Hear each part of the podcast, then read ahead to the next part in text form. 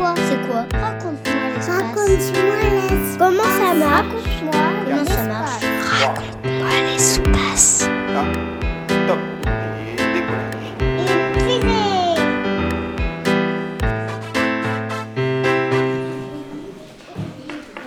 Je m'appelle Rami, j'ai 9 ans. Est-ce qu'on peut vivre dans l'espace sans le casque? Moi j'aurais dit non parce que sans le casque on peut pas respirer dans l'espace parce que c'est un endroit où il n'y a pas d'air. Bonjour amis, je m'appelle Grégory et au CNES, l'Agence spatiale française, je suis chargé d'imaginer tous les futurs équipements et objets qui pourront aider l'homme à survivre euh, sur la Lune. Donc déjà bravo, tu as entièrement raison. On ne peut pas vivre dans l'espace sans équipement. Voilà, l'espace, ben, c'est vide, il n'y a pas d'atmosphère, il n'y a pas d'air pour respirer. Donc tu l'as vu, Thomas Pesquet, quand il sort dans l'espace, il utilise un scaphandre.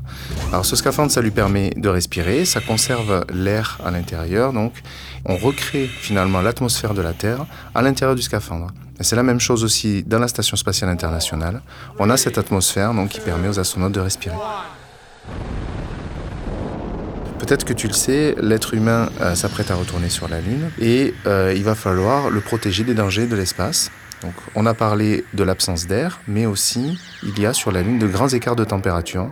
À l'ombre, il fait moins 150 degrés, bien plus froid que dans un congélateur, et au soleil, il fait plus 150 degrés, comme dans le four quand on fait cuire un gâteau.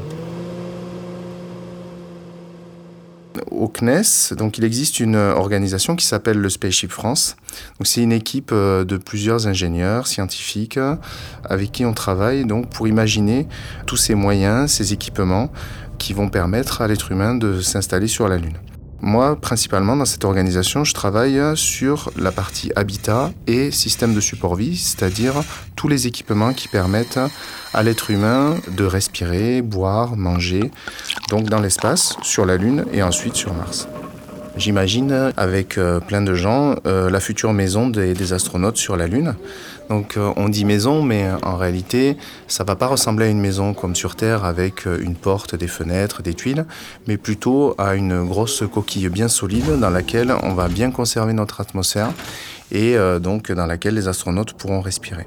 Il faut que ces maisons soient alimentées euh, en oxygène, donc il faut qu'il y ait de l'air à l'intérieur, donc une atmosphère comme, sur on peut en trouver sur la Terre. Mais il va falloir aussi tout un système qui va permettre de recycler euh, cet air. Et en effet, euh, on ne va pas pouvoir aérer comme sur Terre, c'est-à-dire ouvrir les fenêtres et puis hein, changer, changer l'air intérieur. Donc il faut aussi des systèmes qui permettent de dépolluer l'air, enlever bah, les, les poussières qui vont pouvoir rentrer. Un autre sujet sur lequel on travaille et qui est très important, euh, c'est la poussière lunaire. C'est une poussière très fine qui recouvre la, la surface et qu'on appelle le régolithe. Ce régolithe, hein, il ressemble plutôt à de la farine ou du talc, donc c'est vraiment très très fin. Cette poussière fine, elle a aussi tendance à se coller partout et donc on va en retrouver partout sur le scaphandre. Donc quand euh, l'astronaute va rentrer à l'intérieur de l'habitat, il va ramener de la poussière avec lui. Si elle est respirée, à nouveau, on peut mettre en danger la santé de l'astronaute. Donc il va falloir imaginer des équipements pour euh, capturer cette, euh, cette, poussière. Alors ça va être par exemple mettre l'astronaute sur une plaque vibrante, donc le, faire vibrer euh, suffisamment fort pour que cette poussière elle tombe.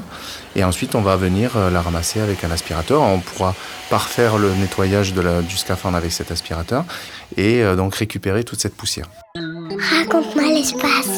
Et enfin, Rami, euh, il y a encore un autre danger qui est peut-être le plus grand, ce sont les radiations. Les radiations, ce sont des rayonnements qui sont émis par les étoiles, ben, comme la lumière. Hein. Ces radiations, en fait, elles, elles présentent un danger euh, pour le vivant, et en particulier pour l'être humain. Elles perturbent le bon fonctionnement du corps humain.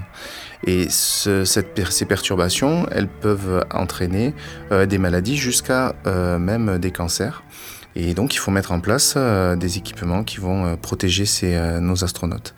Pour ça, euh, on va utiliser des nouveaux matériaux. Alors, on va prendre des matériaux existants, on va les mélanger donc pour créer ces nouveaux matériaux. On va créer euh, finalement des millefeuilles avec euh, des matériaux différents, et ça va nous permettre d'avoir cette radioprotection, c'est-à-dire ce bouclier anti-radiation qui va atténuer, voire bloquer ces rayonnements. C'est un grand défi. On poursuit ces challenges ici au CNES, mais on a toujours besoin de toutes les bonnes idées. Si tu as envie un jour de travailler dans le spatial, mais n'hésite pas à rejoindre le CNES. Merci Grégory Navarro, ingénieur au CNES pour Spaceship France, responsable du développement des habitats et des supports vie. Merci. C'était Raconte-moi l'espace, une série de podcasts produite par le CNES qui répond aux questions scientifiques et spatiales des enfants, petits et grands.